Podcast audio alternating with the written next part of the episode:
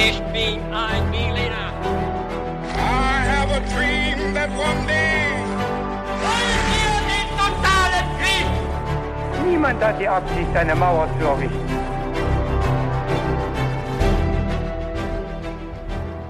Hallo zusammen und willkommen zurück zu einer neuen Folge bei His2Go und das wie immer mit mir, Viktor. Und mit mir, David.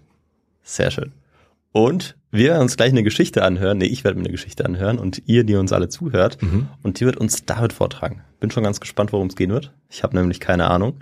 Und bevor wir damit anfangen, haben wir immer noch eine Frage, die wir uns stellen müssen. Und das ist, David, was trinkst du heute zu diesem Podcast? Victor, das ist eine sehr gute Frage. Ich Ja. habe aber keine Ahnung, äh, außer weil ich gerade einen Schluck genommen habe, dass es irgendwie süß und fruchtig schmeckt. Aber du hast es mir nicht verraten und ich hoffe, es ist nichts, was mich, äh, sage ich mal, auf längere Weise irgendwie außer Gefecht setzt. Was hast du da angerührt? Ja, sollte es eigentlich nicht. Es ist ähm, nicht so richtig angerührt, ehrlich gesagt. Es Okay. kommt aus dem Tetrapack. Ach so, nur das Billigste für mich, okay. Ja, es ist nicht das Billigste gewesen. Äh, und es ist ganz einfach Kinderpunsch. Also Ach so. hast du das nicht rausgeschmeckt? Du bist, bist kein Glühwein- oder Kinderpunschtrinker, ne? Ähm, Ja, selten. Ich hätte jetzt tatsächlich irgendwie so auf Johannisbeersaft getippt oder so. Ja, ist, ist ja nicht so weit weg. Ist vielleicht drin. Ja, Okay. das, das gönnen wir uns jetzt wieder bei dieser kalten Ja. Jahreszeit. Das vertrage selbst ich. Kein Sehr Zweifel. gut. Genau, weil es ist diesmal kein Alkohol drin. Das ist gut. Und ja, ich glaube, das tut uns beiden gut, weil wir beide so ein bisschen angeschlagen sind. Ja, aber es reicht. Ne? Wir können auch reden einigermaßen. Wir tun unser Bestes. Ja. Und dann ähm, legst du jetzt gleich los Ja. Mit äh, einem kleinen Intro vielleicht und vor allem kommt dann die äh, Fragen, die meistens ziemlich knifflig sind Die sind schon knifflig. und wo dann ja mein Vorwissen auf die Probe gestellt wird. ja, Victor, ich sag mal so viel. Ähm, unser Thema ist quasi das genaue Gegenteil äh, dessen, worüber wir gerade geredet haben, denn es geht ums Essen. Und damit kommen wir zu unserem kurzen Intro. Hm. Kaum etwas hat die menschliche Geschichte so bestimmt wie das Essen. Für den überwiegenden Teil unserer Existenz haben wir gesammelt, gejagt, angebaut, gekocht und verspeist. Unser Essen hat uns dabei immer zu dem gemacht, was wir sind, und zwar auf verschiedene, komplexe Art und Weise und immer wieder aufs Neue. Im Prinzip eigentlich hat unser Essen die wohl größte Veränderung unserer Lebensweise bewirkt, die es je gab. Und wir als Homo sapiens haben zu unterschiedlichen Zeiten auf enorm unterschiedliche Weise gelebt, wegen des Essens. Es hat hunderttausende Jahre gedauert, ehe wir vom Sammeln und Jagen zum Anbauen und Züchten bis hin zu raffinierten Kochrezepten gekommen sind. Also so ein Tetrapack Punsch zum Beispiel. Eine verrückte Reise voller Zufälle, Entwicklungen oder Entdeckungen, die uns genau zeigt, was es dann auch ausmacht, Menschen zu sein. Und wir werden uns jetzt mal eine kleine Version dieser kulinarischen Geschichte anschauen, von den Anfängen an. Und starten damit, Viktor. Und ja, ich weiß nicht, ob es dir auch so geht, aber ich habe eigentlich schon immer eine enorme Faszination dafür gehabt, was die Menschen gegessen haben in vergangenen Zeiten, warum, was die für Geschmäcker hatten in verschiedenen Kulturen. Und ich finde es ist höchste Zeit, auch mal eine Folge dazu zu machen. Ja, also ich finde es auf jeden Fall auch spannend, aber ich glaube, das ist schon gut, dass du das jetzt machst. Das ist nämlich auf jeden Fall deine Domain. Du hörst ja auch immer gerne bei irgendwelchen Expeditionen und auch sonst zum andere Kulturen geht, was essen die Menschen eigentlich? Mhm. Ja, ich fand das wie, immer wie, spannend. Wie leben die? Ja. Und ähm, ja, jetzt diese Folge natürlich zu machen, das passt super gut und ich bin ja gespannt und freue mich drauf. Da gibt es wirklich einige sehr verblüffende, äh, sehr spannende Details, äh, nicht nur was einzelne Orte angeht, sondern auch Entwicklungen. Und wir hatten ja auch vor äh, ziemlich genau zwei Jahren die Folge Mensch und Alkohol, also diese Beziehung, wie der Mensch zum Alkohol kam. Das war Folge 68. Das heißt, im Prinzip ist es jetzt auch so ein bisschen Teil zwei. Äh, also jetzt Mensch und Essen und beides hängt natürlich auch eng zusammen. Das ist ja auch klar. Ja. Aber wie das genau aussah, das äh, werden wir jetzt mal abklopfen mit ein paar Fragen. Mal sehen, wie du dich äh, so auskennst mit dem, was vielleicht deine Vor, Vor, Vor, Vorfahren so gegessen haben. Erste Frage. Was gilt denn als das älteste erhaltene Kochbuch? A. Das römische Buch De Re Coquinaria. B. Eine Gruppe von babylonischen Tontafeln. Oder C. Die Wandmalereien von Göbekli Tepe. Mhm. Was ist deine kulinarische, ähm, ja, dein kulinarischer Riecher hier? Ja, ist schwierig. Ähm, das, du bist ja zeitlich im Prinzip gerade zurückgegangen. Hm. Ähm, von, ähm, wobei, das, von, von wem war das das Buch? Oder das, Ein römisches ein, Kochbuch ist ein das. römisches Kochbuch. Das heißt, Mhm. wann genau, aus welchem Jahr das stammt. Das wollte ich jetzt eigentlich nicht verraten, aber du weißt es ja so ungefähr. Also altes Rom natürlich, ne? Ja, okay. okay. Ach so, ja, ja, jetzt nicht, äh, nicht modernes Rom, ja.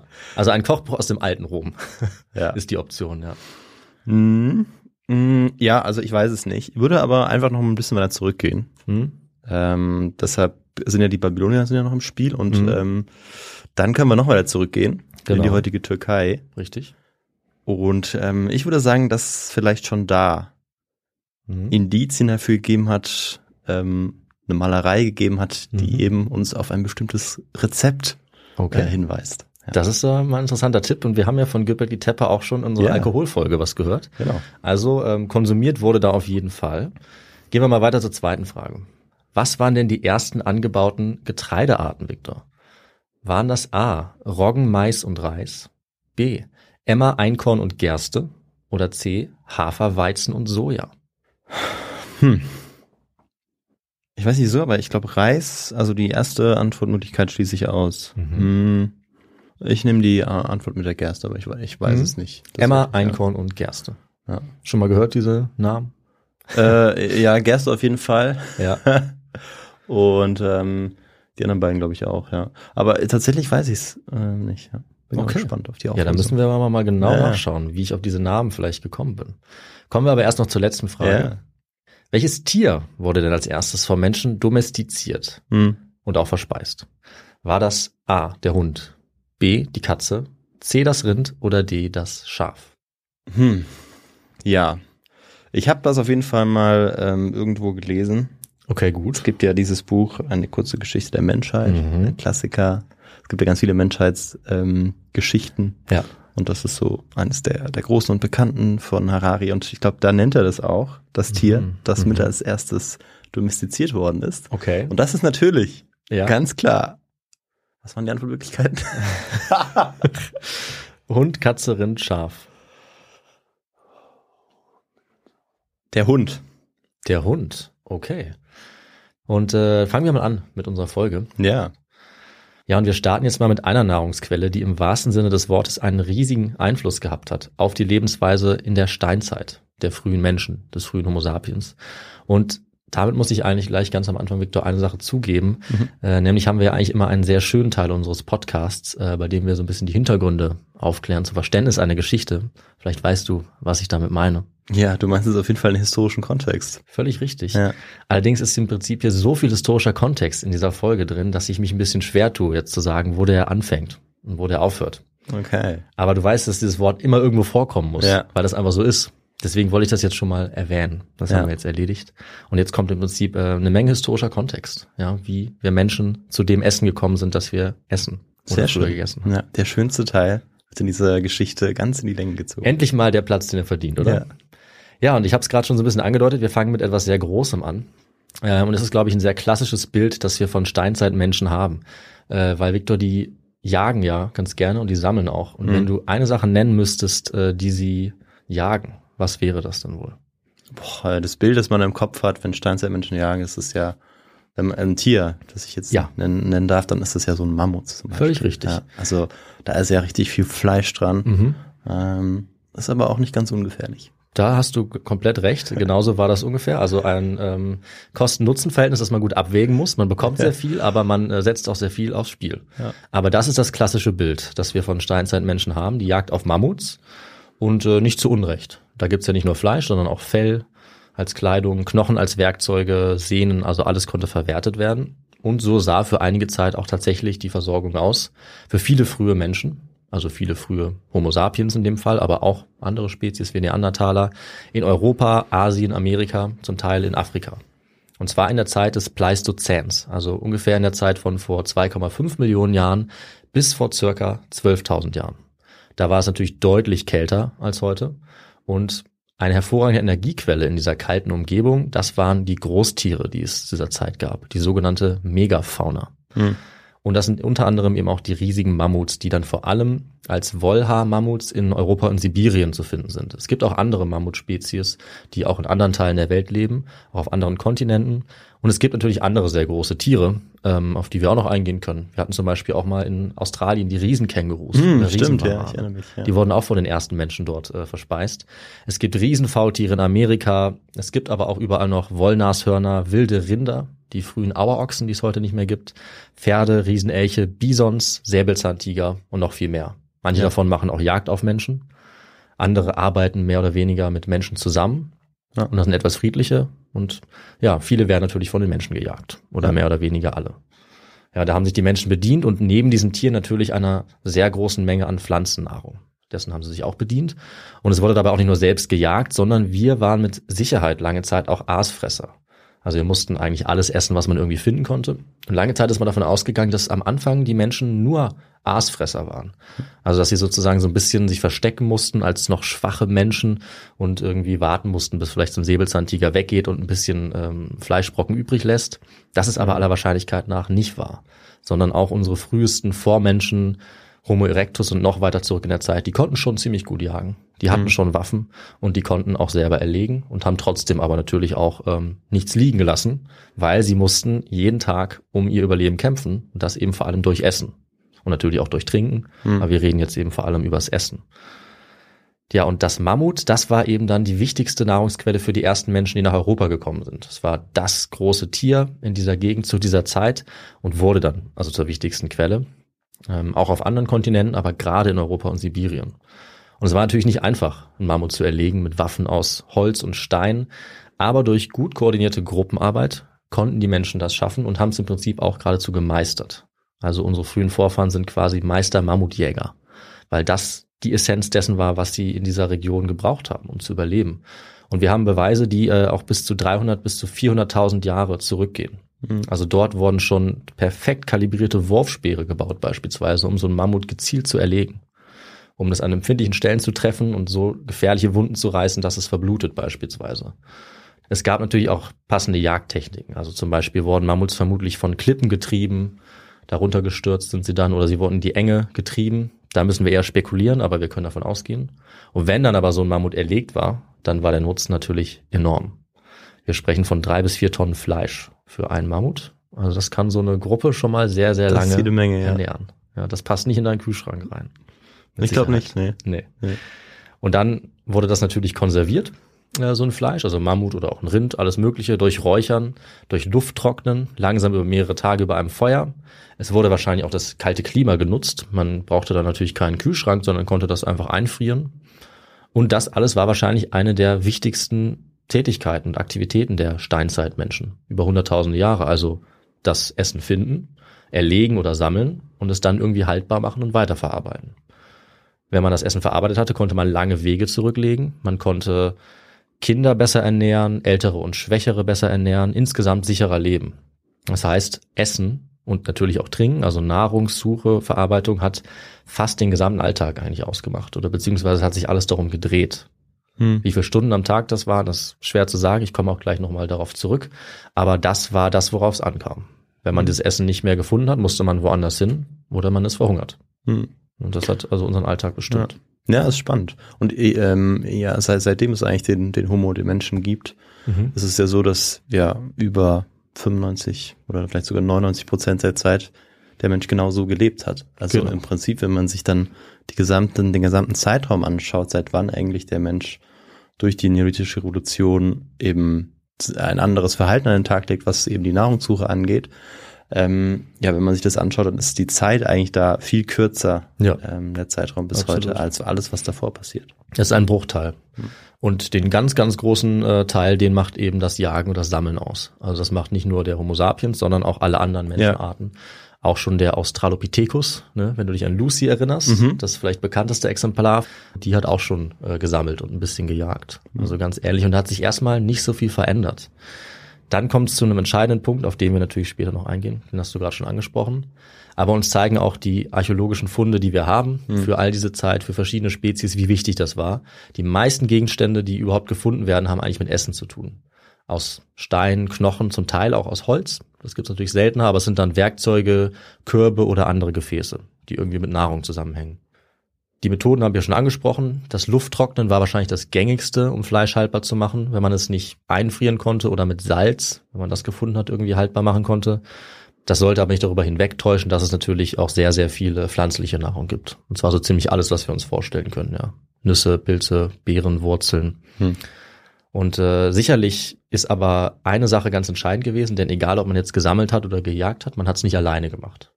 Also wir müssen uns immer vorstellen, dass es hier Gruppen gegeben hat. Ungefähr so 50 Individuen ist so eine Größe, mit der gerechnet wird für einen Großteil unserer menschlichen Geschichte. Unter Umständen ging das auch mal auf 500 hoch, weil wir davon ausgehen können, spätestens beim Homo sapiens, der ja auch vor 50.000 Jahren genauso schlau war wie wir beide Mhm. jetzt, dass es dann auch immer Rituale gab, vielleicht jahreszeitlich oder so quasi religiös, wo auch größere Gruppen zusammengekommen sind. Ansonsten waren es eben eher so kleinere Gruppen, vielleicht so um die 50. Und die hatten dann eben auch Anlässe, nachdem sie zum Beispiel so einen Mammut erlegt haben, ein Fest zu feiern. Oder ein Gelage, vielleicht die ersten Grillabende, so unter uns Menschen. Und das hat dann eben durch die gemeinsame Anstrengung auch dazu beigetragen, dass sich Gruppen bilden, dass sich Bindungen festigen. Und das war eben zu einer Zeit, ähm, wo die Menschen noch nicht sesshaft waren, sondern wo sie noch umhergezogen sind, immer auf der Suche nach der günstigsten Umgebung, um Früchte und Nüsse und mehr zu sammeln oder um auch den tierischen Nahrungsquellen zu folgen, die ja auch jahreszeitabhängig umherziehen. Es kann zum Beispiel sein, dass Menschen dadurch auch in Gruppen nach Amerika gekommen sind, weil sie den Mammuts gefolgt sind. Oder zum Beispiel ähm, dem Lachs an den Küstenregionen. Das ist so eine Theorie. Also auch was die Ausbreitung von uns Menschen über die Welt angeht, können wir davon ausgehen, dass das natürlich Nahrung, Nahrungsgebiete oder später vielleicht auch Anbaugebiete, fruchtbare Gebiete, dass das ein entscheidender Faktor ist, warum man überhaupt woanders hin auswandert. Ja, und was man eben konnte, weil ähm, über Ja. die Beringstraße ja die Kontinente verbunden waren. Genau. In dem Fall ja, in anderen Fällen, weil wir das nötige Know-how hatten oder die nötige Technologie zum Beispiel, um auch in kälteren Gegenden zu überleben. Ja. Das konnten andere vormenschliche Spezies dann vielleicht zum Beispiel nicht. Oder in anderen Fällen hat Konkurrenz dazu geführt, dass das passieren musste. Also wenn das äh, nicht notwendig gewesen wäre, dann wären wir wahrscheinlich nie aus Afrika ausgewandert. Denn von dort verteilen wir uns ja. Unter anderem sicherlich auf der Suche nach Nahrung. Ja. Ja, und vor ungefähr 40.000 Jahren, da kommen wir eben als Menschen dann in Europa an. Sozusagen als Mammutjäger. Einige sicherlich auch schon früher, aber ab dem Zeitpunkt ist das ähm, ganz klar zu sagen, dass wir da dann auch bleiben. Und äh, die frühesten menschlichen Essspuren sind dann von erlegten Tieren, unter anderem Mammuts, in Europa auch in Zentralasien. Äh, dazu kommen dann eben hin und wieder auch so pflanzliche Spuren, die man auffinden kann an solchen Gefäßen beispielsweise. Ähm, und es ist jetzt aber eine Zeit, die relativ einzigartig ist, vielleicht sogar, weil hier das erjagte Fleisch wie Mammut, Hirsch oder Auerochse einen großen Teil der Ernährung ausgemacht hat. Und diese Zeit ist dann aber auch wieder vorbei. Das ist so ein bisschen eine relativ lange Debatte gewesen, wovon sich denn die Steinzeitmenschen ernährt haben. Haben die hauptsächlich Fleisch gegessen, wie manche behauptet haben oder sich gewünscht haben, oder haben sie quasi vegan gelebt oder, oder sehr stark vegetarisch? Und diese Debatte ist schwer zu klären, aber es deutet doch schon, ist mein Eindruck, sehr viel darauf hin, dass Fleisch in den allermeisten Zeiten eher nicht der Großteil der Ernährung war. Aber diese Zeit der Megafauna, wo es diese großen Tiere gab und wo es so kalt war, dass viele andere Nahrungsmittel vielleicht nicht so einfach zu finden waren, da wird es wohl schon so gewesen sein, dass die Jagd nochmal besonders wichtig war. Ja, dass das Fleisch da mehr äh, ausgemacht hat als sonst und auch viel mehr als früher, als wir und unsere Vormenschen, Vorfahren vielleicht eher gesammelt haben als Ja. gejagt.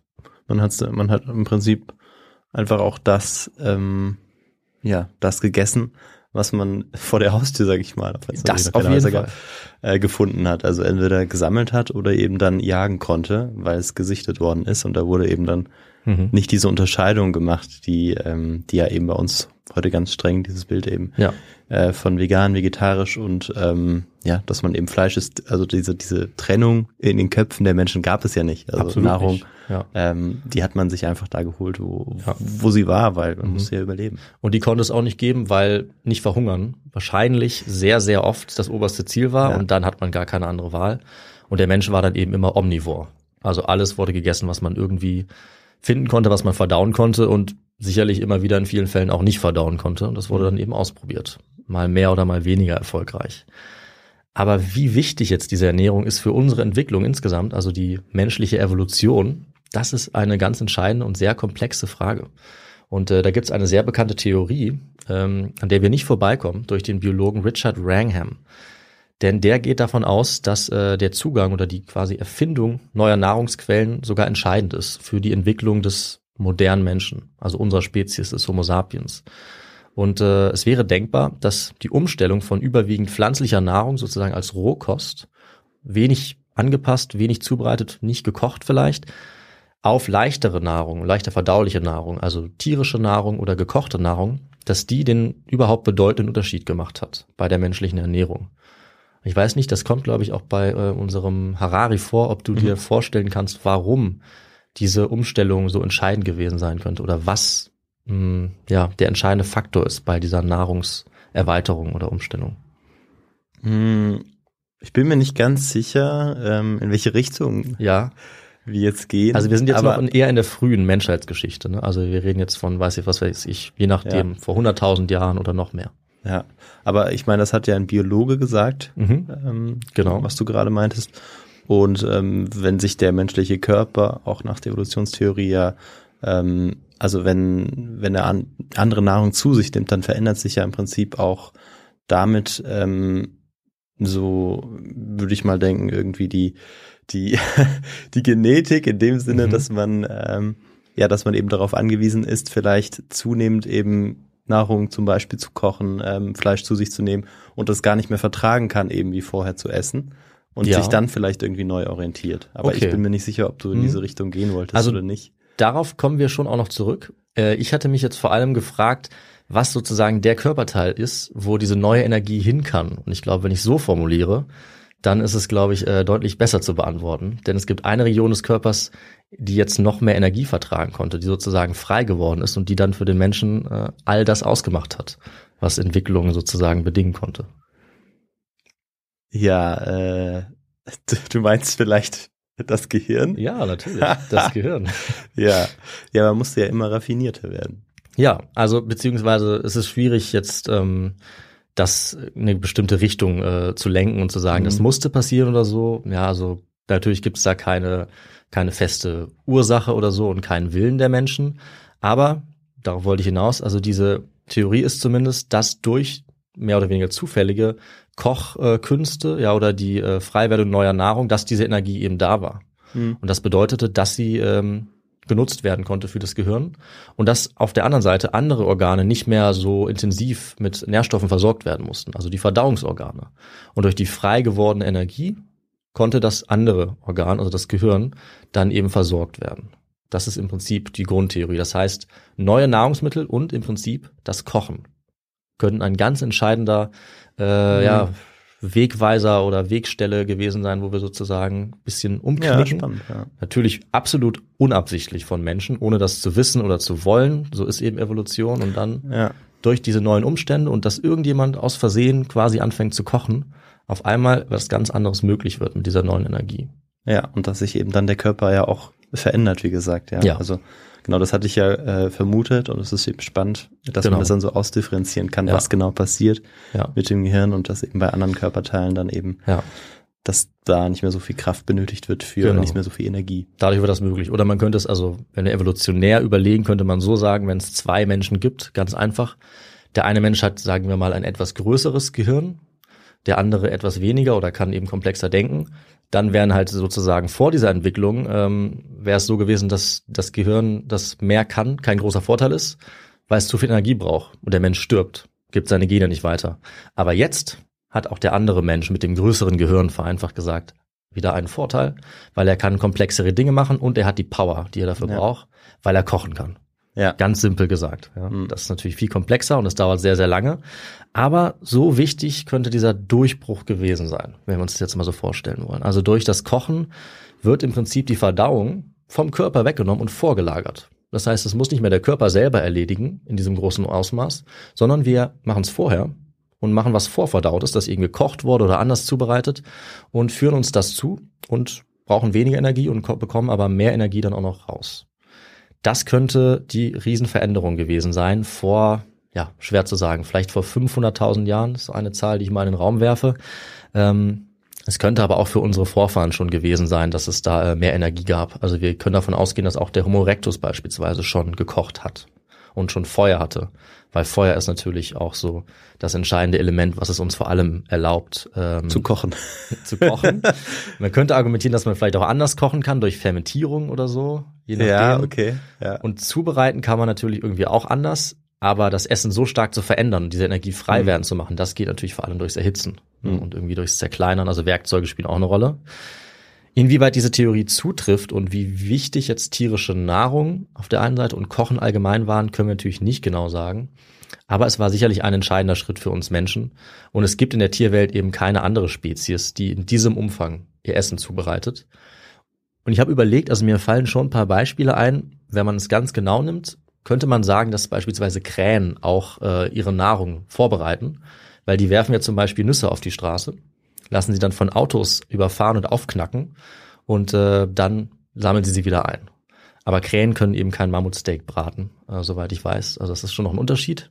Auch wenn sie nach rechts und links gucken, bevor sie die Nüsse aufheben. Mhm. Also das kann man schon beobachten. Können Affen nicht auch Bananen schälen? Affen können auf jeden Fall Bananen schälen. ja, Ja, das, hatte ich auch gerade ja. im Kopf. Das ist ja auch Ja, ja, eine klar. Variante, um, um Ja. im Prinzip die giftige Schale nicht äh, auch noch irgendwie Mhm. verwerten zu müssen. Da hast du völlig recht. Ja, Ja. ist das ja auch eine, ja, eigentlich auch Klar. ein Beispiel dafür. Ich meine, Affen benutzen ja sogar auch Werkzeuge. Also ich hatte jetzt noch sogar nach einem Beispiel gesucht, auf das man vielleicht nicht so schnell kommt. Okay. Aber Affen sowieso, genau. Aber auch Vögel äh, können das. Es gibt ja, glaube ich, auch zum Beispiel Adler, die Schildkröten fallen lassen, damit der Panzer kaputt geht. Und wenn man will, ist das ja irgendwie eine Art der Nahrungszubereitung oder Vorbereitung, die unsere ganz, ganz, ganz frühen Vorfahren auch irgendwie verfeinert haben mit der Zeit. Und kochen, das tun eben, glaube ich, die, die anderen Tiere nicht, soweit ich weiß. Und das ist dann eben ein großer Unterschied für uns Menschen. Ja, und je nachdem, wohin die Menschen ziehen, können sie natürlich diese Technik oder müssen diese Techniken auch weiter verfeinern, weil sie in jeder neuen Umgebung ja neue Nahrung finden, zum Teil auch vertraute Nahrung, und sie müssen sich anpassen und entwickeln sich dabei ähm, weiter, beziehungsweise schwieriger Begriff, sie werden jetzt nicht unbedingt besser oder so oder fortschrittlicher, aber es verändert sich was in Richtung der Gesellschaften, die wir kennen. Ne?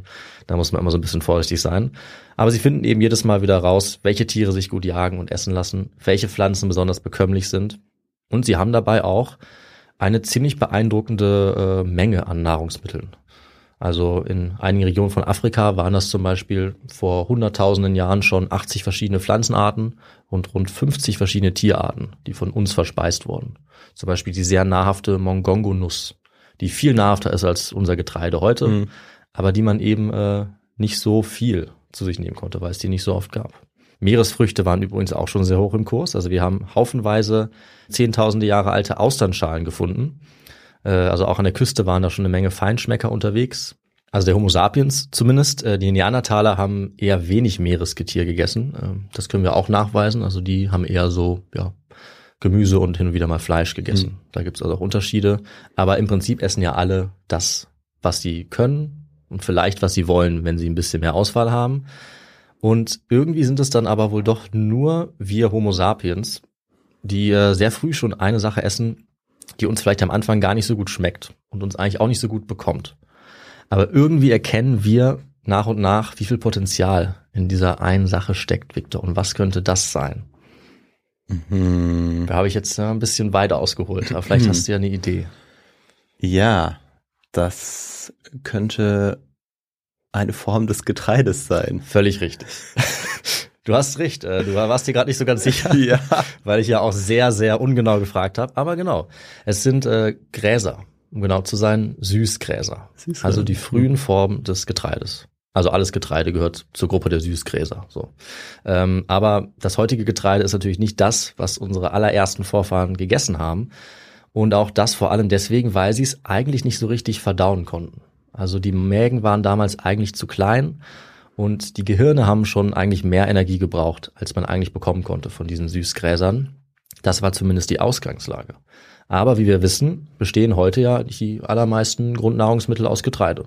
Also aus einer Form dieser Gräser, egal ob es jetzt Weizen, Reis oder Mais ist. Das sind wahrscheinlich die gängigsten. Also haben wir als Menschen uns eindeutig nicht abschrecken lassen von dieser frühen Form des Getreides. Auch wenn die irgendwie wehgetan hat, wenn wir das gar nicht so gut verdauen konnten, das Gluten, und die auch nicht so viel abgeworfen haben, weil das eben noch ganz kleine Körner waren. Trotzdem essen wir heute natürlich Baguette, Naan, Chapati, Brezeln oder Focaccia. Was ist also passiert? Ja, genau wie bei tierischen Produkten, vor allem bei Fleisch, wie gesagt, haben wir hier wieder einen Weg gefunden, diese Gräser, dieses Getreide so zu verarbeiten, dass wir es besser verdauen konnten. Da kommt also wieder das Kochen ins Spiel, als der ganz entscheidende Faktor und vielleicht Vorteil irgendwie, den wir hatten. Denn das rohe Getreide bringt erstmal wenig in seiner ursprünglichen Form, aber wenn man den nährstoffreichsten Teil davon kocht oder backt, die Körner, die Samen, dann bekommt man diese Energie sozusagen frei, äh, ja, freigestellt. Und auch wenn wir hier jetzt wieder die Theorie von Wrangham, dem Biologen, heranziehen, wie gesagt, mit ein bisschen Skepsis, es gibt auch andere Theorien, was die Evolution angeht natürlich, aber seine Theorie, dass Kochen und neue Nahrungsquellen entscheidend sind für die menschliche Evolution, dann ist dieser Schritt ja eindeutig der nächste entscheidende. Vielleicht sogar der alles entscheidende in der jüngeren menschlichen Entwicklung. Also eigentlich der Teil, mit dem dann die wirkliche menschliche Geschichte beginnt, nicht mehr die Vorgeschichte. Nämlich, ich rede eben von den menschlichen Gesellschaften. Wir gehen ja davon aus, dass Menschen eigentlich seit jeher kochen, also schon bevor es den Homo sapiens gibt, Nahrung zubereiten und vorbereiten. Aber erst mit dem Getreide ist die Nahrung jetzt in einem Stadium, wo wir sie in ganz großem Ausmaß kontrolliert anbauen können, bestimmen können und vorhersehen können, wann die Nahrung für uns verfügbar wird. Das heißt, im Prinzip sind wir jetzt angekommen bei einer Geschichte des Brotes. Denn Brot ist quasi in allen Kulturen, in denen Getreide gegessen wird, das Grundnahrungsmittel in unterschiedlichen Formen. Das heißt, es wird eigentlich immer erst die harte Schale entfernt, meistens durch Mahlen, dann wird die Stärke im Inneren freigelegt und dann wird aus diesen gemahlenen Getreidesamen meistens Brot gebacken oder Brei gekocht, auf die eine oder andere Weise. Tja, und jetzt können wir uns natürlich fragen, wie lange machen wir Menschen das schon? Victor, das frage ich natürlich dich. Mhm. Denn das ist ja auch eine schwierige Frage und die mögen wir am liebsten. Ne? Ja, das stimmt. Ja, wie lange machen wir das schon? Hm. Hm. Eine gute Frage. Ist auch keine leichte Frage, weil die natürlich von Funden abhängig ist. Ja, das stimmt. Das ist vielleicht ein ganz guter Hinweis. Ähm, wann wurde das erste Brot gebacken? Hm. Ich sage mal vor 15.000 Jahren. Hm. Finde ich einen guten Tipp. Du hättest ja auch gar nicht so viel falsch äh, sagen können, das ist, glaube ich, das Gute. Äh, aber im Prinzip gibt's eine Sache, auf die ich hinaus wollte, nämlich, dass das erste Brot gebacken wurde, bevor es den ersten Ackerbau mhm. gab und die ersten Gesellschaften. Was auch erklärt, warum die Menschen überhaupt darauf gekommen sind, ausgerechnet Getreide anzubauen. Nämlich, weil sie es vorher schon kannten. Ja. Ne, bevor sie ja, sozusagen ja. das erste Feld angelegt haben. Also, wir können uns fragen, welche Quellen gibt es? Und das sind meistens eigentlich oder fast ausschließlich Mahlsteine. Also ganz frühe Steine, mit denen per Hand das Getreide zerkleinert wurde. Und die zeigen Spuren von Mehl ganz, mhm. ganz kleine. Und diese frühesten äh, Mahlsteine, die können datiert werden auf mindestens 30.000 Jahre vor unserer Zeit. Mhm. Okay. Es gibt aber viele Hinweise, dass auch vorher schon gebacken oder zumindest Getreide irgendwie anders zubereitet wurde und vielleicht sogar auch teilweise angebaut, aber nicht im großen Stil. Also wir können davon ausgehen, dass es mindestens 30.000 Jahre und wahrscheinlich schon deutlich früher mal angefangen hat. Aber mit einem wichtigen Punkt, nämlich, äh, dass dieses Getreide eben noch nicht im großen Stil angebaut wurde. Es war einfach wildes Getreide erstmal, also Gräser einfach. Und die sogenannten Jäger und Sammler aus der Steinzeit waren dann zu einem kleinen Teil wahrscheinlich auch schon Bäckerinnen und Bäcker, mhm. ne, auch bevor sie ähm, sozusagen ihre Häuser gebaut haben und ihre Felder angelegt haben. Sie waren eben aber noch keine Bauern. Tja, und bis wann, Viktor, das äh, muss ich nicht fragen, weil das hast du eigentlich schon angesprochen und ich habe es auch schon genannt, bis vor circa 12.000 Jahren oder eben um das Jahr 10.000 vor unserer Zeit. Und die Region, in die wir uns dann begeben, wo sich das alles äh, nochmal ganz entscheidend ändert, das ist der fruchtbare Halbmond. Also Mesopotamien, die mhm. Levante, Südanatolien, der heutige Irak, Syrien, diese Gegend ungefähr.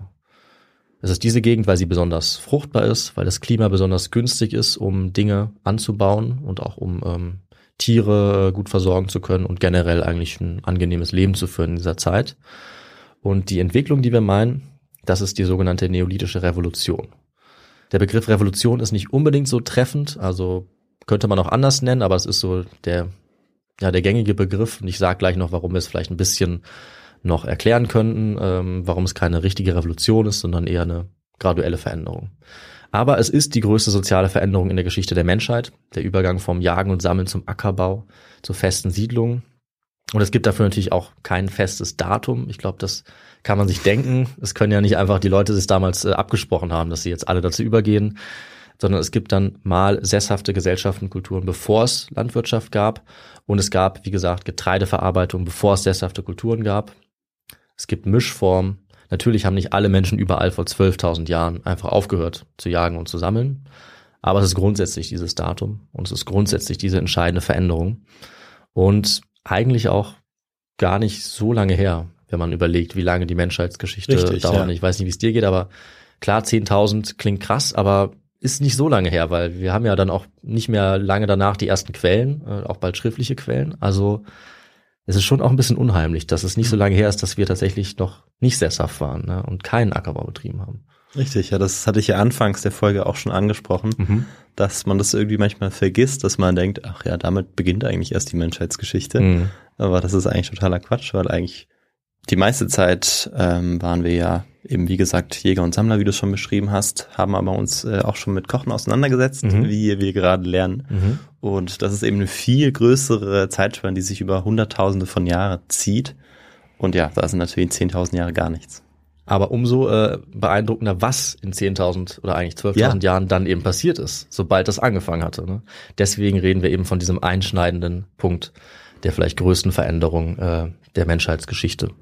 Je nachdem. Man könnte auch die industrielle Revolution beispielsweise nennen, nochmal so eine Revolution. Aber was die gesamte Lebensweise angeht, ist wahrscheinlich die neolithische Revolution. Ja, die bahnbrechende Veränderung. Und da fragen wir uns natürlich wieder, warum? Und haben schon wieder eine der schwierigsten Fragen eigentlich damit gefunden, die es so gibt für die menschliche Geschichte. Ähm, es gibt viele verschiedene Theorien und ich stelle jetzt einfach mal eine vor, die ich vielversprechend finde, die äh, viele gute Gründe hat, aber es gibt eben auch noch andere. Und diese Theorie ist einfach ein Klimawandel.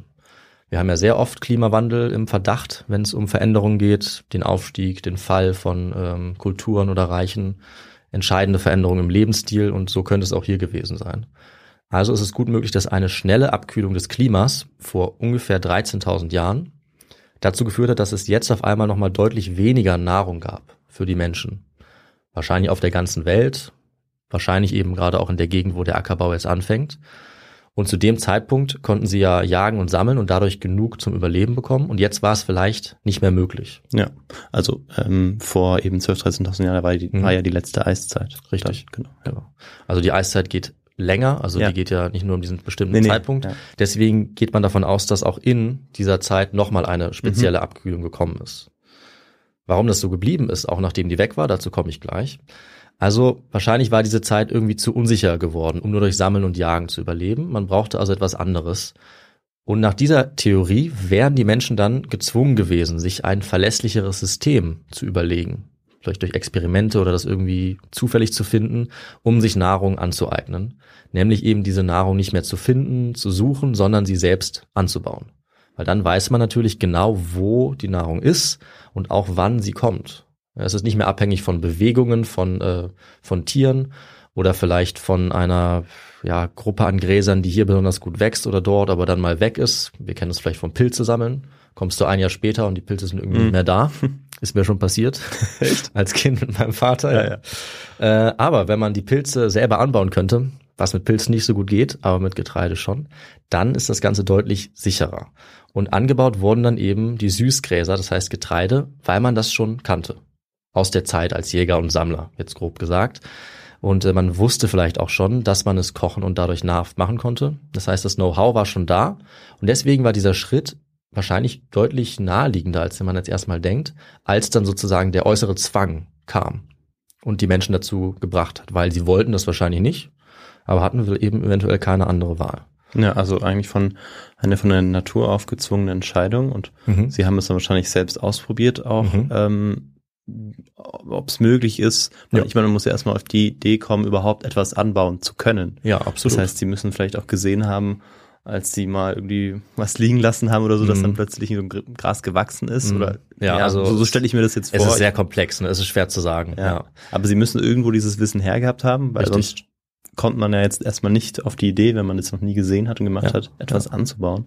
Genau. Und ja, das ist spannend, aber spannend eben, dass das Klima eben so entscheidend ist dafür, diese Klimaveränderung. Ja, also wahrscheinlich. Ne? Wir können es nicht sicher sagen, aber ähm, die Wahrscheinlichkeit, dass es zumindest eine wichtige Rolle gespielt hat, die ist sehr hoch. Ja, auf Wie jeden immer wird es wahrscheinlich noch andere Faktoren gegeben haben, was wir abschließend auch fast wie immer wahrscheinlich nie so ganz sagen können. Aber diese Erklärung hilft doch, das so ein bisschen zu verstehen. Und äh, nachdem jetzt die Menschen dann gezwungen waren, einmal anzufangen mit diesem Ackerbau, gab es im Prinzip keinen Weg mehr zurück. Denn das Ganze wird dann so gut funktioniert haben, dass die Gruppen auf einmal stark gewachsen sind. Stärker als je zuvor. Und äh, sie haben sich dann wahrscheinlich für den Ackerbau zusammengetan, weil das ja Gemeinschaftsarbeit ist. Ja, du kannst alleine nicht besonders viel Getreide anpflanzen und ernten, in der Gruppe schon. Und irgendwann ist das Klima natürlich wieder wärmer geworden.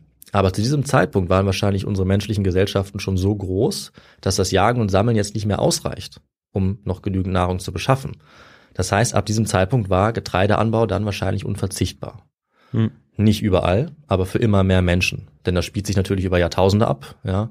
Dieser Übergang und in verschiedenen Regionen zu verschiedenen Zeiten. Aber so können wir uns das ungefähr vorstellen. Und das bedeutet auch, dass wir zu diesem Zeitpunkt, äh, ungefähr 10.000 vor unserer Zeit, ein exponentielles Wachstum der menschlichen Bevölkerung haben, wie nie zuvor, höchstwahrscheinlich. Victor, was denkst du, wie viele Menschen ungefähr zu diesem Zeitpunkt die Erde bevölkert haben, um 10.000 vor unserer Zeit? Also noch vor der Neolithischen Revolution oder währenddessen. Ja, oder? genau so, sagen wir genau in dem Jahr. Auch wenn Genau es das in natürlich nicht Jahr. gibt dieses Jahr. Ja. Ich sag einfach mal 100.000. Hm, okay. Konservative Schätzung, es waren ungefähr vier Millionen. Ah, dann doch schon mehr. Ja. Also ist die äh, Schätzung, die ich gefunden habe, Ja. kann man natürlich nicht genau sagen, aber es sind dann schon ein paar.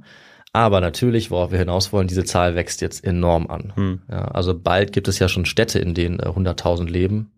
Wenn wir jetzt bald als, sagen wir mal, in ein paar tausend Jahren. Ja. Und äh, bis 1750, als die nächste Revolution kommt, nämlich die industrielle, da ist diese Zahl bereits auf 720 Millionen angewachsen. Und wir wissen natürlich, wie groß sie heute ist. Ja, sieben, acht, neun Milliarden, je nachdem, wann man diese Folge hört. Hm. Acht sind's, glaube ich, schon, oder?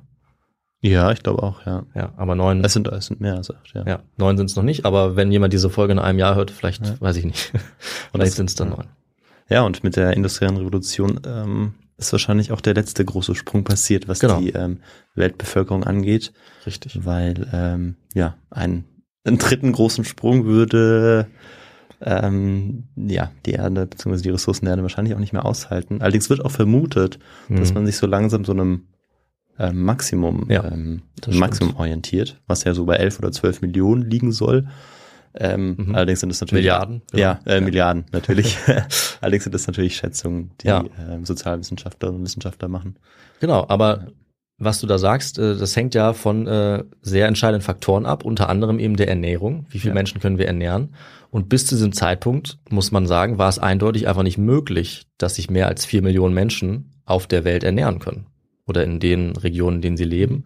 Ab diesem Zeitpunkt war das auf einmal möglich, viel, viel, viel mehr Menschen zu ernähren. Und dem waren fast keine Grenzen gesetzt, beziehungsweise diese Grenzen wurden dann eben auch wieder erreicht. Und mit der industriellen Revolution wurden die Grenzen wieder verschoben. Und auch davor natürlich, also immer unterschiedlich. Aber bei diesen vier Millionen ist es jetzt nicht lange geblieben, sobald die erste äh, Landwirtschaft jetzt angefangen hat. Und dann ist es natürlich kein Zufall, dass die wichtigsten Urkörner, also die ursprünglichen Getreidesorten, ähm, die Vorfahren sozusagen unseres heutigen Getreides, dass die auch gerade im Bereich des fruchtbaren Halbmondes vorgekommen sind, in dem es zu dieser sogenannten neolithischen Mhm. Revolution kommt und wo jetzt die Menschen das im großen Stil anbauen können. Victor, wir haben uns ja gefragt, was das für Sorten sind. Und wie du völlig richtig weißt, als, als Bauer, als, als Kenner des Brotes, sind das natürlich Emmer, Einkorn und Gerste. Ja, Ja, die Das- sogenannten Urkörner. das war mir natürlich bewusst.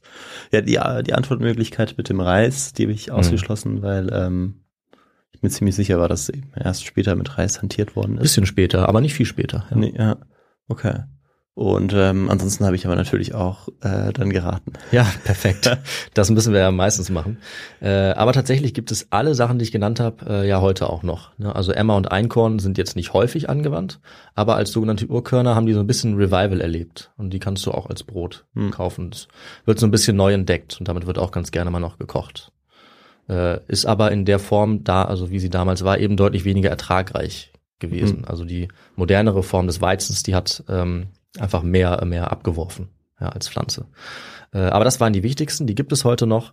Und äh, sie wurden mit der Zeit dann eben gezüchtet, waren aber von Anfang an offensichtlich schon nahrhaft genug, dass äh, die Steinzeitmenschen sie entdeckt haben und sie dann auch ausgewählt haben, sie zu züchten. Denn sie hätten ja auch andere Pflanzen wählen können. Aber sie haben äh, eben mit diesem Getreide angefangen, weil das wohl das verlässlichste war, Hm. was so den Kosten-Nutzen-Aspekt angeht, die Energie, die man daraus gewinnen konnte und wie einfach es war, die anzubauen. Und was dann kommt, ist künstliche Selektion, also menschengemachte Evolution. Man nimmt die Samen der Pflanze und sät die Pflanze neu, die die Eigenschaften hat, die die Eigenschaften haben, die besonders vorteilhaft sind.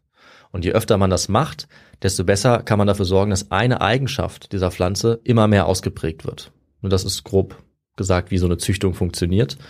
Und ein Merkmal, das natürlich für Menschen sehr praktisch war, das war äh, die Größe des Korns. Ja, das heißt, wenn du viele Pflanzen hast, du siehst, einige sind größer als andere, dann säst du nur die neu aus und verteilst damit nur die Gene von den Pflanzen neu, die größer sind als die anderen.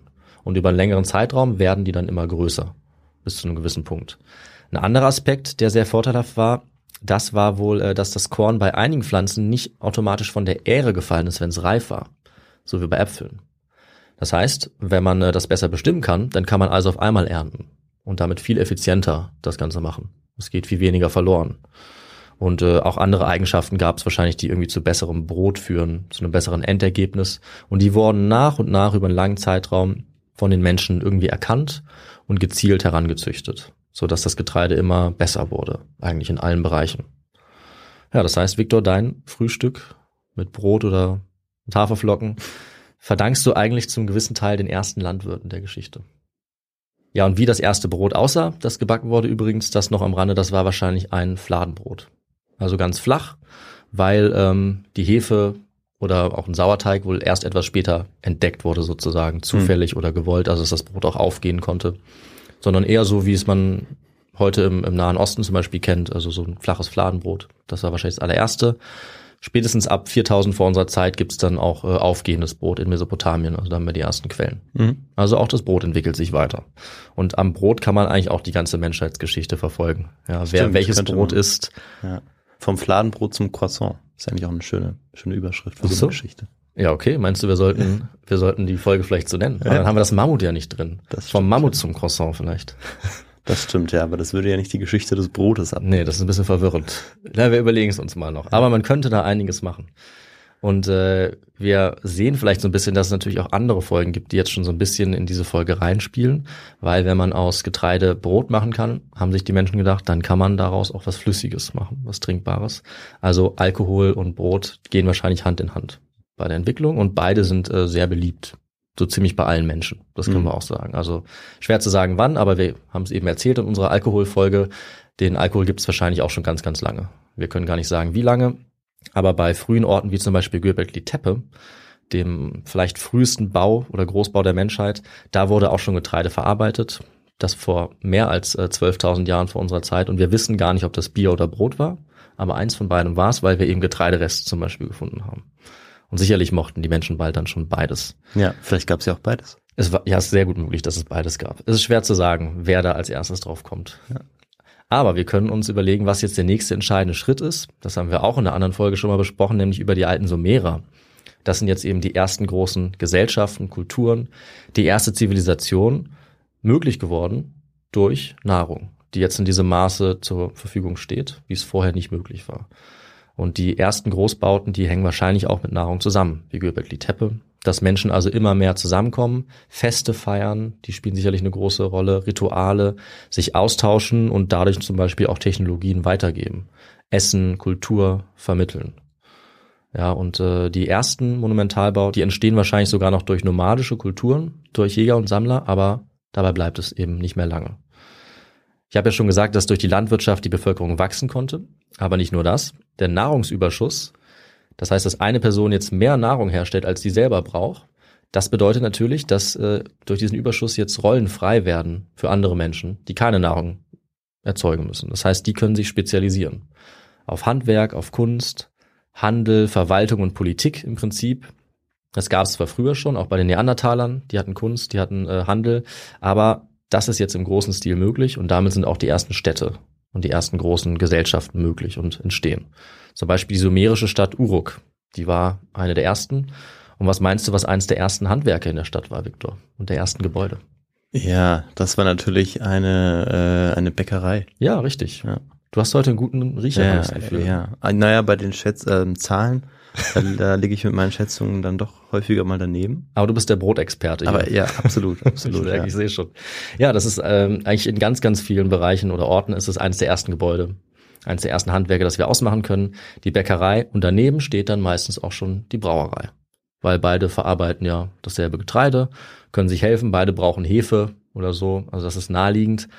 Und man muss dann aber schon sagen, dass es auch für unsere Steinzeit-Backprofis nicht so einfach ist, äh, viel Brot herzustellen, sondern dafür braucht man einen Industrieofen, den es auch damals dann bald schon gibt, das nötige Know-how. Und das entsteht dann eben relativ schnell. Und damit kann man dann immer mehr Menschen versorgen. Das heißt, auch die ersten Städte und die ersten Kulturen entstehen zu einem gewissen Grad wegen der ersten Bäckereien. Ja, also wegen Brot oder durch Brot und Brei, durch Bier und andere Dinge. Und das Allerwichtigste dabei ist eigentlich immer das Getreide. Hm. Und mit dieser Spezialisierung, die dann dadurch möglich wird, Person A backt das Brot, Person B kann, sage ich mal, äh, den Tempel verwalten, ja, oder irgendwie ähm, ein Vorsteher sein und Beziehungen aufbauen zu anderen Gruppen. Dadurch kommen wir dann irgendwie auch auf die Idee zu organisieren, Produkte zu verteilen. Und wenn man Produkte verteilt, dann muss man sie irgendwie auflisten. Dann kommt man auf die Idee, Symbole in Ton zu drucken, um ähm, das Ganze irgendwie ja zählen zu können oder festhalten Mhm, zu können. Also wird dann auch die Schrift erfunden. Und auch die Schrift wird wahrscheinlich am Anfang unter anderem dafür genutzt, äh, Getreide zu zählen oder Brot zu zählen. Ne? Weil das das ganz Entscheidende ist, weil man damit so eine größere Gesellschaft äh, ja am Leben hält. Und es wichtig ist, dass genug Getreide produziert wird. Zack, schon haben wir die Schrift. Also nach ein paar tausend Jahren natürlich. Äh, und so läuft es ab oder so ähnlich in Mesopotamien, in Ägypten, im Industal und bald im Gebiet des heutigen China. Mit der Rollenverteilung kommt natürlich auch soziales Gefüge dazu. Schichten, Klassen, also Reiche und Arme im Prinzip, wenn man das so nennen will. Und wenn wir uns die Geschichte anschauen, also die Zeit, für die dann auch Schriftquellen dazukommen, in die wir uns jetzt so langsam begeben, also so ab 3000 vor unserer Zeit ungefähr, dann können wir klar sehen, dass Essen jetzt auch eindeutig erkennbar ist als Merkmal für soziale Unterschiede, also für Hierarchien. Das hat zum Beispiel der Soziologe und Historiker Bourdieu festgestellt. Hm. Er nennt das Distinktion. Das heißt, es gibt Unterschiede unter anderem im Essen und im Geschmack. Und dadurch beginnen spätestens ab dieser Zeit die Menschen sich sozial abzugrenzen und anzupassen. Ganz bekanntes Beispiel wäre dann im Mittelalter europäische Adlige, die importierte Gewürze haben und für die das der letzte Schrei ist. Ähm, oder auch Wild, das nur von der Aristokratie gejagt werden darf. Äh, und als da diese Gewürze deutlich günstiger werden und auch die einfachere Bevölkerung sie schneller mal bekommen kann, da haben die Adligen dann keine Lust mehr und steigen in ihre Küche wieder um auf einfachere Zutaten. Hm. Ja. Also Essen und Trinken, das hat immer schon eigentlich symbolische Funktionen. Wahrscheinlich auch vor den sesshaften Kulturen, ne? Klar, das kommt nicht aus dem Nichts, aber hier können wir jetzt wirklich sehen, wie das die Gesellschaft ganz einschneidend verändert. Und in jeder Kultur können wir jetzt feststellen, dass die Leute unterschiedliche Dinge essen, je nachdem, wer sie sind, wo sie herkommen, was für Macht sie in der Gesellschaft haben, was für Zugang auch. Ja. Spannend, ja. Also ich musste aber gerade noch daran denken, dass die Wertschätzung für diejenigen, die beispielsweise auch das ähm, möglich machen, dass es Brot geben kann, Mhm. dass die ja doch mit der Zeit stark nachlässt. Ja. Also ähm, für die Bäuerin, den Bauer, Mhm. äh, die Landwirte, Mhm. dass das häufig eine Bevölkerungsgruppe war, ähm, die ja die unter Armut gelitten hat Ja, klar. und die ja mit mit ja Restriktionen, Repression leben musste. Und ähm, dabei ist sie eigentlich die Grundlage dafür, wie wir auch Mhm. heute eben zum Teil lernen, dass es überhaupt eben dieses dieses ausschweifende Leben geben kann ähm, Ja. in der Aristokratie Ja. den Adligen. Ja. Ganz genau und im Prinzip auch noch heute, ne? weil Ja, auch heute kommen wir ohne große Landwirtschaft.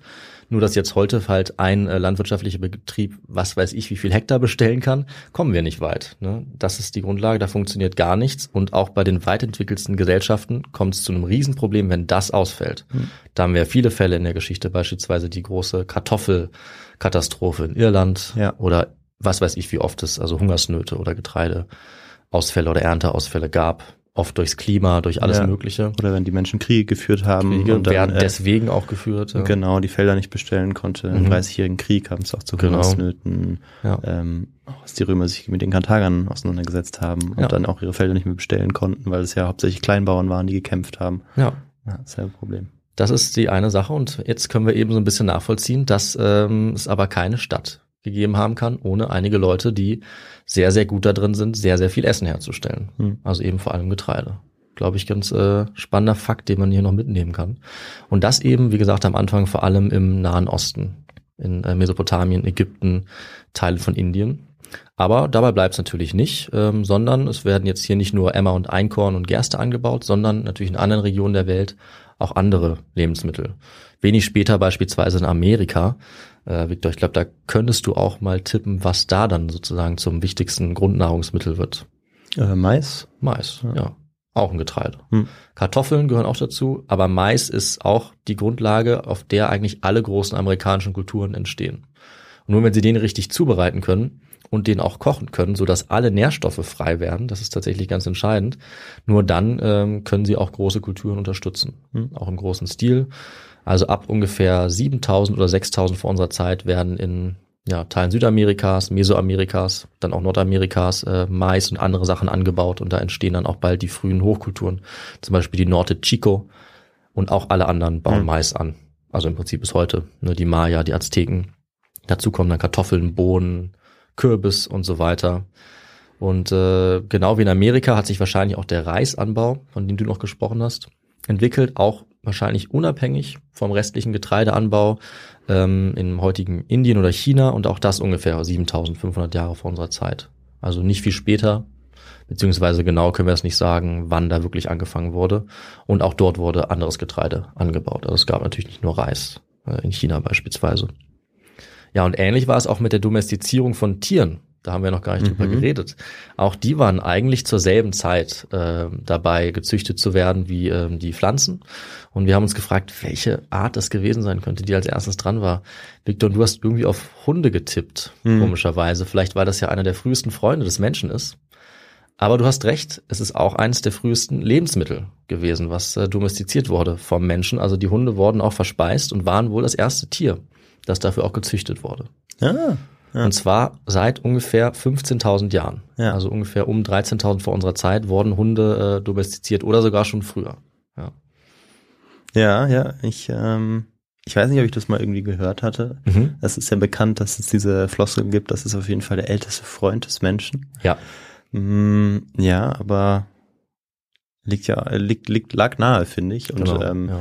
Dass das ein Tier ist, das man auch verspeisen kann, so wie jedes Mhm. andere größere Tier eigentlich, dass es nicht unbedingt giftig ist, Ja, liegt auch nahe. genau. Auch wenn man sich das heute natürlich nicht so gerne vorstellen möchte. Ja, es kommt auf die Kultur an. Ne? In einigen Bereichen Richtig. wird das gegessen, in anderen Bereichen das.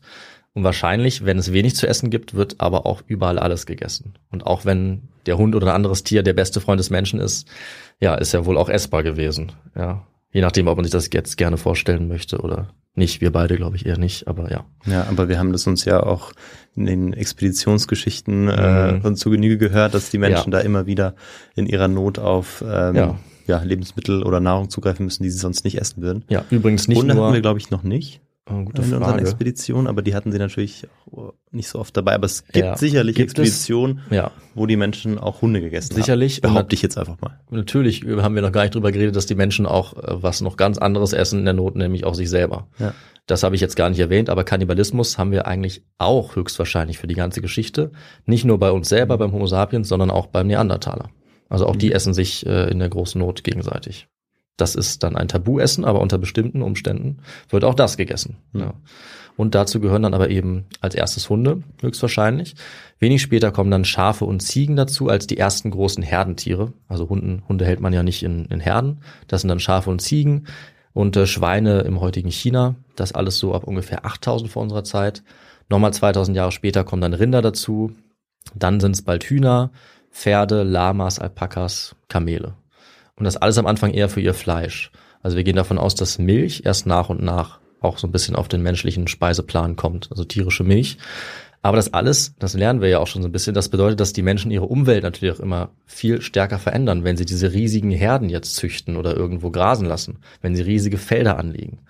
Ja klar, dafür muss man große Landflächen verändern, meistens von Wald befreien oder von Buschland. Das haben auch die Jäger und Sammler tatsächlich schon im großen Stil gemacht, auch vor Hunderttausenden von Jahren. Es gibt nämlich eine Methode, Viktor, vielleicht kennst du die, die wird quasi seit es Menschen gibt angewandt, um große Flächen freizumachen. Ja, Rodung vielleicht, also Genau, Brandrodung. Brandrodung, ja, das ist es, genau. Also eigentlich überall haben wir dafür Spuren, ähm, das Feuer auch hier zu kontrollieren und auch das oft aus Gründen, weil man dann eben dort entweder mehr Tiere jagen konnte, wenn da was frei wird, oder eben zum Beispiel Sachen anpflanzen konnte, äh, die man im Wald nicht anpflanzen konnte. Also das haben schon die äh, Jäger und Sammler gemacht und auch im großen Stil dann die sesshaften Kulturen. Die sind dann aber auch noch anders vorgegangen, zum Beispiel mit Äxten, mit Sicheln haben sie äh, ja große Gebiete befreit, was auch sozusagen zu den ersten ja menschlich gemachten Umweltfolgen dann auch führt und zu Veränderungen. Also da gibt es Erosion, auch schon vor 10.000 Jahren, Bödenprobleme, ähm, der Boden wird dann sauer, ja, oder ähm, wird unfruchtbar, wenn man zu viel auf einmal anbaut. Und dieser gesamten Zeit lernen die Menschen das natürlich und entwickeln sich auch weiter. Also entwickelt sich damit eigentlich auch die erste Agrarwissenschaft, wenn man so will. Also die Bäuerinnen und Bauern, die lernen, was am besten wann gepflanzt wird und wo und wann geerntet wird, welche Pflanze wo am besten wächst. Ja, und an verschiedenen Orten gibt es dann nach und nach immer mehr von diesen Entwicklungen zum äh, Anbau von Getreide und mehr. Äh, es ist ein längerer Prozess, wie gesagt, ähm, aber ja, meistens äh, führt es dazu und bis heute eigentlich, dass fast alle, bis auf wenige Ausnahmen, diese Art des Lebens annehmen, ja, des sesshaften Lebens mit Landwirtschaft.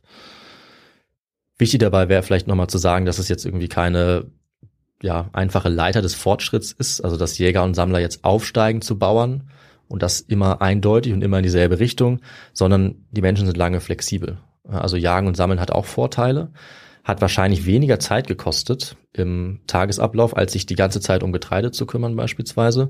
Und es war insgesamt gesünder und ausgewogener, diese verschiedene Ernährung. Ich habe ja gesagt, 80 verschiedene Pflanzen zum Beispiel, mhm. 50 verschiedene Tierarten. Trotzdem war es aber wohl nicht so sicher wie diese ja. einseitige landwirtschaftliche ja. Ernährung. Kann das man sich gut vorstellen, dass es deutlich riskanter war, denn ja. wenn die äh, ja, wenn die Tiere eben nicht da waren oder genau. die Gräser nicht gewachsen sind, weil es eine kalte Jahreszeit war ja. oder viel geregnet hat, ja. dann war man richtig aufgeschmissen. Genau. Aber das Problem gab es ja dann beim Getreide das teilweise auch. auch. Da ist man absolut nicht äh, davor gefeit. Es gibt dann eben viel einseitigere Ernährung. Aber im Prinzip können wir sagen, die Geschichte beweist, dass auch das bei allen Dingen, die mit Getreide beispielsweise passieren können, es offensichtlich trotzdem sicherer war. Und dann kommen so komplexe Gründe dazu, wie welche Rolle jetzt vielleicht dann die veränderten Gesellschaften spielen oder Kulturen, was das für ein Faktor ist, der natürlich Menschen auch anzieht, dass es schwer zu sagen ist. Aber wir haben auch Kulturen, die über tausende Jahre eine Mischform machen und zum Beispiel zur einen Jahreszeit nomadisch leben, umherwandern mhm. und zu einer anderen Jahreszeit, wo es besonders vorteilhaft ist, dann Getreide anbauen ne, und dann hin und her. Also es ist wirklich ähm, eine sehr lange Geschichte bis hin zu den rein Ackerbau betreibenden Gesellschaften. Und jagen tun wir ja auch noch heute im Prinzip und vielleicht ein paar Pilze sammeln. Also das ist eine lange Geschichte. Die ist nicht so linear, wie man denken könnte. Ja, und die Entwicklung unserer Ernährung, vor allem durch die Landwirtschaft, die hat Menschen mehr und mehr Macht über die Natur gegeben, neue Werkzeuge, mehr und verlässlichere Nahrung, neue Arten des Zusammenlebens, neue Gesellschaften und Städte. Gleichzeitig natürlich auch Grundlage zu großen Kriegen, wie wir schon gesagt haben, zu sozialen Abgrenzungen, ähm, ja, eine riesige Veränderung für Menschen, Tiere, Pflanzen und Umwelt, die eben erst so mit der industriellen Revolution wahrscheinlich nochmal auf eine vergleichbare Art durchgeführt wird. Und mit der Entwicklung von Landwirtschaft, Viehzucht, Feldern, Bewässerung, Städten, großen Kulturen kommen wir dann auch langsam von der Frühgeschichte zum Altertum und, wie gesagt, zu der ersten Schrift, zu den ersten Staaten. Damit verändert sich die Kultur überall auf der Welt und auch ganz zentral natürlich weiterhin das Essen die Küche und der Geschmack. Und ich wollte eigentlich auch diese Folge nicht machen, ohne nochmal auf das ein oder andere Rezept vielleicht einzugehen. Weil wir in der Steinzeit jetzt nicht wissen können, wie die äh, ihr Mammutsteak anbraten oder so. Mhm. Da können wir nur spekulieren. Aber irgendwann entstehen ja die ersten feinen Geschmäcker und äh, Leute können es sich leisten, andere für sich kochen zu lassen. Und manche kochen so gut, dass Sachen sogar aufgeschrieben werden. Ja, vielleicht zum ersten Mal essen die Menschen jetzt, wie gesagt, grundsätzlich unterschiedliche Dinge innerhalb derselben Kultur, derselben mhm. Gesellschaft, weil es diese starken sozialen Unterschiede gibt. Und wenn es eine Sache gibt, die alle essen im Altertum und in der Antike, dann ist es, wie gesagt, Brot. Also das essen die Reichen und die Armen, das ist das Grundnahrungsmittel schlechthin, zusammen mit Bier aus demselben Material. Für die alten Ägypter ist es beispielsweise Brot und Bier, dann für die einfache Bevölkerung Fisch vom Nil, verschiedenes Gemüse, hin und wieder eine erlegte Gans, die Elite im alten Ägypten, die hingegen isst zum Beispiel kein Fisch, weil das ist das Essen der armen Bevölkerung. Die essen dann lieber Wild oder Schaf, Schwein, Rind, weil auch hier sich wieder abgegrenzt wurde. Mhm. Also das verändert sich ganz entscheidend. Ne? Das hängt immer irgendwie mit Macht, mit Einfluss, mit Stil zusammen und irgendwie auch mit Geschmack. Besonders deutlich wird das im alten China, auch so ab 3000, 2000 Jahren vor unserer Zeit. Da ist Kochen total wichtig für das Selbstverständnis der alten Chinesen. Es äh, gibt nämlich die Vorstellung, dass eigentlich vor allem durch das Kochen die Menschen von ihrer wilden Vergangenheit gelöst werden und in die Zivilisation sozusagen einrücken. Und das in so einem Niveau, dass ein antiker Autor sogar meinte, dass man die feindlichen Steppenvölker damit untertan machen kann, wenn man ihnen dieses Essen anbietet. Aha. Dass sie das dann annehmen und dann sozusagen sich der chinesischen Kultur unterwerfen und vielleicht auch chinesisch werden, weil sie das anerkennen, dass es überlegen ist aus dieser Sicht. Ja, und weil sie auch was davon haben wollen, von diesem ja. köstlichen genau. Reis. Ja, und damit werden sie sozusagen so fortschrittlich wie die Chinesen, aus der Sicht der Chinesen natürlich, mhm. weil die Steppenvölker auch kochen können. Also das, das stimmt natürlich nicht, aber zeigt uns, wie wichtig das ihnen ist. Das wurde in China also zu dieser Zeit auch schon aufgeschrieben, was man so übers Essen gedacht und gefühlt hat. Aber das älteste Kochbuch, auf das ich noch zurückkommen wollte, das stammt nicht von hier, stammt auch nicht aus dem alten Ägypten, stammt auch nicht aus dem alten Rom, auch wenn es da einen heißen Kandidaten gibt, nämlich das sogenannte Dere Coquinaria über die Kochkunst. Das ist aus dem dritten oder vierten Jahrhundert unserer Zeit, vielleicht ein bisschen älter und ist auch die Quelle für die ältesten römischen Rezepte. Aber wir haben tatsächlich ein Kochbuch, das nochmal gut 2000 Jahre älter ist. Ah, Mist. Nicht 10.000 Jahre. Ja. Dann Oder lieg ich daneben. 12.000. Ja, ich dachte, du nimmst halt die, äh, die Antwortmöglichkeit, die am weitesten zurücklegt, damit es richtig beeindruckend aussieht. Ja, würde ich auch gerne. Aber, ich kann nichts machen, weil ja. vermutlich hatten sie damals noch keine Schrift. oder Vielleicht wird ja noch was entdeckt. Das kann man nicht ausschließen.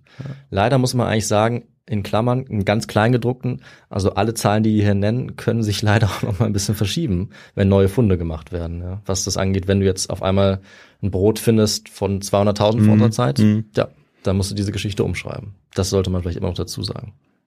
Ja, und um das jetzt final zu beantworten, äh, müssen wir eben ins antike Babylon reisen. Na das gut. war die richtige Antwort. Äh, denn dort wurden drei Tontafeln gefunden, beziehungsweise wir wissen nicht genau wo, also ob es in der Stadt Babylon war, aber im südlichen Mesopotamien, beherrscht vom Reich Babylon, um die Zeit ungefähr 1700 vor unserer Zeitrechnung. Also sehr, sehr lange her. Nochmal 2000 Jahre älter als das römische Kochbuch. Und diese Tontafeln sind heute Teil der sogenannten Yale Babylonian Collection.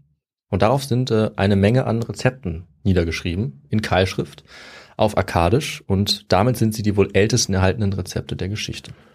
Spannend. Ja, würde ich auch sagen. Und das Gute ist, wir können äh, zwar noch nicht perfekt akkadisch, aber wir können diese Rezepte lesen, wir können sie auch nachkochen. Hm.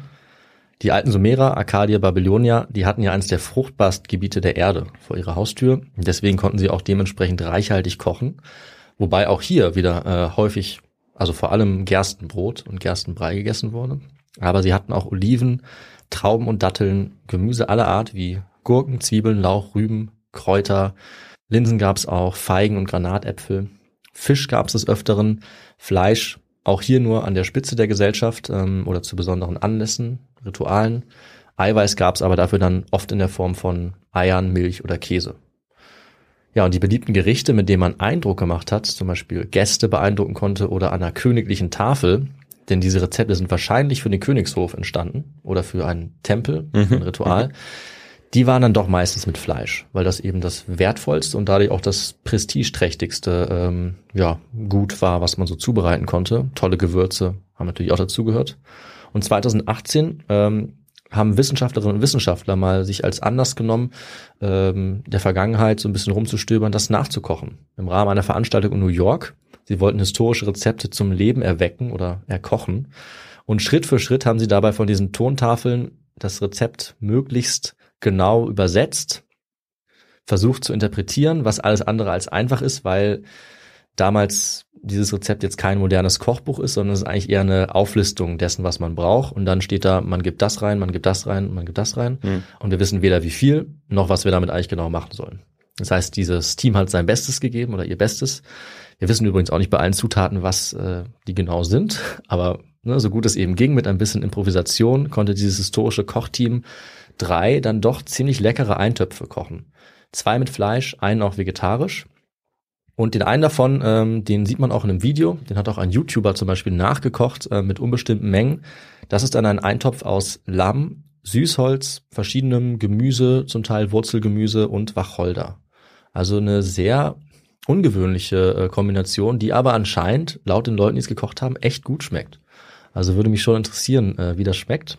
Das Ganze wird dann in so eine Art Wasser-Fett-Mischung gegeben. Also so haben wahrscheinlich äh, die Leute in Babylon gekocht, dass sie gerne Wasser äh, erwärmt haben und dann ganz viel Fett eingerührt haben. Bis sich das auflöst, dann kommt das Fleisch rein. Aber wie genau und wie viel wovon, das wissen wir leider nicht. Also das muss man so ein bisschen ausprobieren und dann irgendwie hoffen, dass es gut schmeckt. Und in diesem Fall ist es wohl ganz lecker. Und das Video der Zubereitung, das kann man sich ansehen. Das werde ich auch nochmal verlinken. Ja. ist quasi ein, ja, wie nennt man das? Experimentelle Archäologie könnte man es vielleicht nennen oder so. Oder ähm, ja, Geschichtsforschung, wo man also was nachbaut oder in diesem Fall nachkocht. Ähm, das haben wir auch nicht oft, dass man sowas schmecken kann. Vor allem nicht, wenn es äh, quasi ja, fast 4000 Jahre alt ist. Das Also- stimmt, ja. Schon sehr bemerkenswert. Tja, und von diesen ersten Rezepten bis heute hat sich natürlich viel verändert. Aber irgendwie sehen wir an diesem Eintopf, vieles ist auch gleich geblieben, weil wir doch wahrscheinlich ähnliche Geschmäcker haben, ähnliche Interessen, ähnliche Dinge wollen. Äh, wenn wir uns überlegen, warum wir essen, was wir essen, wann, mit wem, wie sich das ändern kann, mal hierhin, mal dorthin. Und das im Prinzip einfach, weil unsere Vorfahren irgendwann anfangen, etwas zu essen, was sie eigentlich gar nicht richtig verdauen können, nämlich das Getreide. Und der Rest ist eine kulinarische Weltgeschichte bis heute. Und damit sind wir fertig mit diesem äh, kleinen Streifzug durch die Essensgeschichte. Ja, das war äh, wirklich eine, eine schöne Geschichte. Und ich habe jetzt vor allem Lust bekommen, äh, ja, das auszuprobieren, Das Essen, mal zu kochen. Ja, ich auch. Und hatte so die Idee, wir müssten eigentlich, oder wir könnten mal so ein Histo-Go, äh, kul historische Kulinarik nachkochen oder Ja. so. Ähm, ja, und auch sonst diesen, diesen Perspektivwechsel fand ich spannend. Also diese kulinarische Perspektive einzunehmen und äh, von da aus auch so ein bisschen diese Geschichte ähm, ja, auf, aufzu, aufzusetzen, aufzuspannen. Ähm, das finde ich immer ganz spannend, wenn man das macht, weil sonst, wenn man jetzt so klassisch als Historikerin oder als Historiker rangeht, dann schaut man sich ja gerne an, was hat der Mensch dazu bewegt zu dieser Entscheidung oder zu dieser Entscheidung und weniger, dass es vielleicht gar nicht der Moment, äh, der Mensch selbst war, der diese Mhm. Entscheidung bewusst getroffen hat, sondern dass die ihm eigentlich aufgezwungen worden ist. Das sieht man hier sehr, sehr Ja, stark. und ähm, eben durch diese Theorie, die mir auch sehr plausibel erscheint, dass Mhm. der Mensch eben ähm, während der Eiszeit, die ja eben über einen längeren Zeitraum ging, der letzten Eiszeit vor ja, 12.000, 13.000 Jahren, da einfach umdenken musste, ähm, auf Nahrung angewiesen war, so wie heute der Mensch Mhm. auf Nahrung angewiesen ist und dann eben angefangen hat umzudenken und dass das eigentlich gar nicht so eine bewusste Entscheidung war, sondern Ja. von der Natur aufgezwungen und der Mensch aber dann durch diese Entscheidung eigentlich mehr oder weniger ja so etwas wie der Herr über die Natur geworden ist, weil Mhm. er ja dann Mhm. überhaupt erst, äh, weil das dann überhaupt erst diese diese Entstehung der Gesellschaften mit ausgelöst hat, wie du es Ja. ja gesagt hast in der Folge. Also ganz spannend, diese Perspektive einzunehmen. Ich, Ja. Also ich hoffe, das konnte man so ein bisschen ja, mitverfolgen. ja, ja, doch, auf jeden Fall.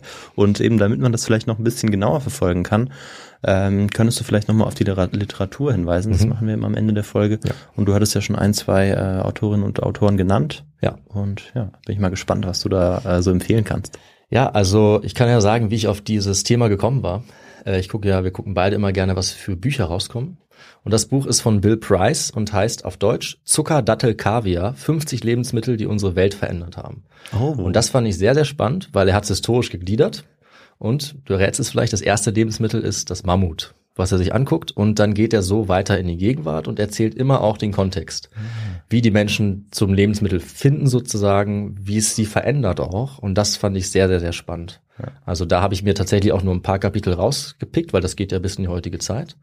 Aber das kann ich sehr empfehlen. Und dann gibt es natürlich noch viele Sachen, die über frühe menschliche Gesellschaften reden. Ehrlich gesagt bin ich da schon wieder echt verloren gegangen bei den ganzen verschiedenen Daten und Entwicklungen und Interpretationen. Aber ich möchte natürlich trotzdem zwei Sachen empfehlen. Und ein sehr gutes äh, Standardwerk ist einfach The Oxford Handbook of Food History. Da gibt's alle möglichen Dinge, wie man über ja, Essen und Geschichte im Prinzip schreiben kann. Und dann auch das Buch von Christine Hastorf, The Social Archaeology of Food. Beides Dinge, die auf unterschiedliche Arten äh, sich mit der Essensgeschichte und mit den Menschen auseinandersetzen. Äh, und noch zwei, drei andere machen wir einfach noch in die Show Notes, da kann man Ja. sich das nochmal ansehen. Ja, das sind so die Dinge und dann als quasi Quelle haben wir eben noch das Video ähm, mit dem Rezept und dem äh, nachgekochten babylonischen Eintopf. Babylonischer Eintopf. Ja, schön. Hört man nicht oft, ne? Ja, das stimmt, ja. Und ähm, 50, 50 Lebensmittel, was war die nochmal die Überschrift von dem Buch? Das 50? war ähm, Zucker, Dattel, Kaviar, 50 Lebensmittel, die unsere Welt verändert haben. Hast du da einen Favoriten, ähm, Favoritenkapitel oder Favoritenlebensmittel aus diesem Buch? Oder? Naja, also irgendwie schwer zu sagen. Also ich fand das Mammut sehr spannend, Ja. aber das Brot ist so wichtig, dass ich wahrscheinlich sagen muss, das Brot. Ja.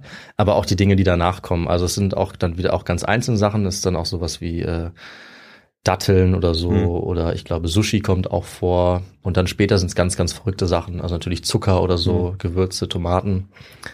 Ja, aber das Brot ist für mich so faszinierend, dass ich wahrscheinlich das Ja. nehmen würde. Ja. Ja, da hat man direkt eine Empfehlung, dann muss man nicht, ich weiß Ja. nicht, wie viele Seiten das hat, aber dann, das Ja. ist ja wahrscheinlich eben schön kapitelartig. Genau, das ist ähm, sehr aufgeteilt, übersichtlich. Dass man Ja. auch vielleicht erstmal nur das Kapitel Brot zum Beispiel lesen Zum kann. Beispiel. Ja. Je nachdem, was einen interessiert oder in welche, welche Zeit man reisen will, weil es eben so einen großen Zeitraum abdeckt. Das finde ich echt toll und so eine Idee finde ich immer total spannend, auf, auf die Idee zu kommen, so ein Buch zu schreiben mit dem Konzept. Also klare Empfehlung. Sehr schön.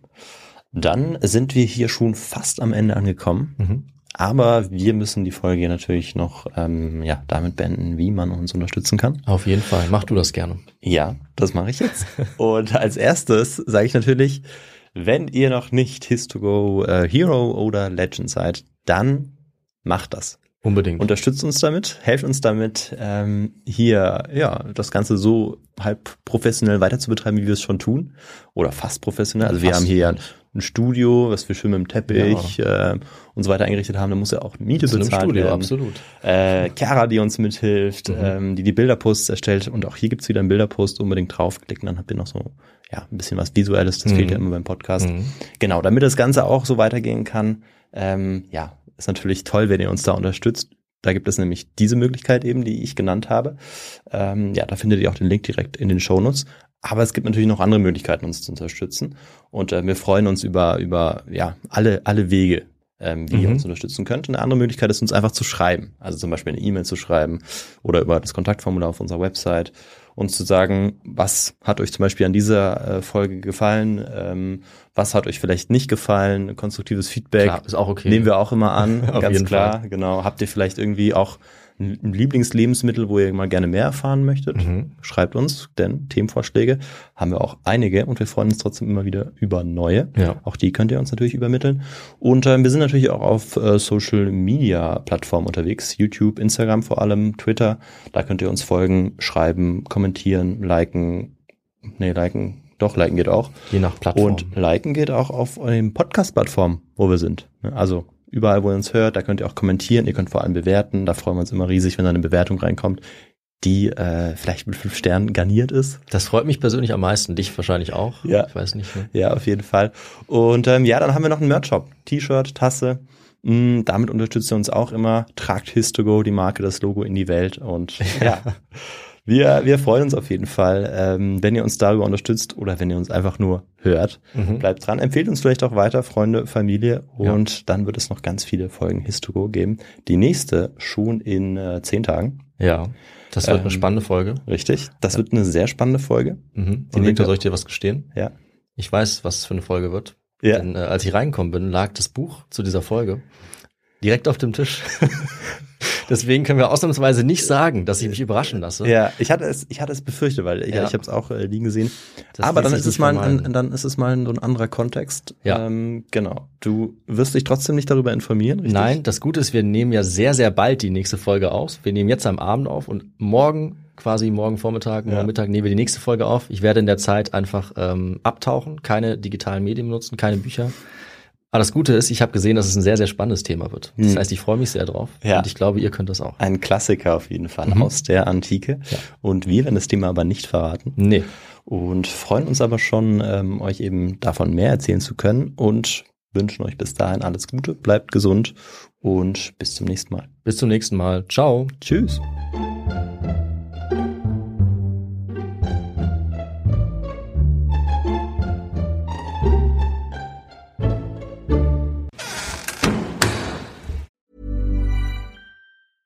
Hi, my name is Danny Pellegrino from Everything Iconic, and I'm excited to talk to you about Club Med. Club Med operates beach and mountain resorts and is the best all inclusive getaway for families. They have Club Med Punta Cana, their flagship family resort, and many other options in Mexico, the Caribbean, and around the world.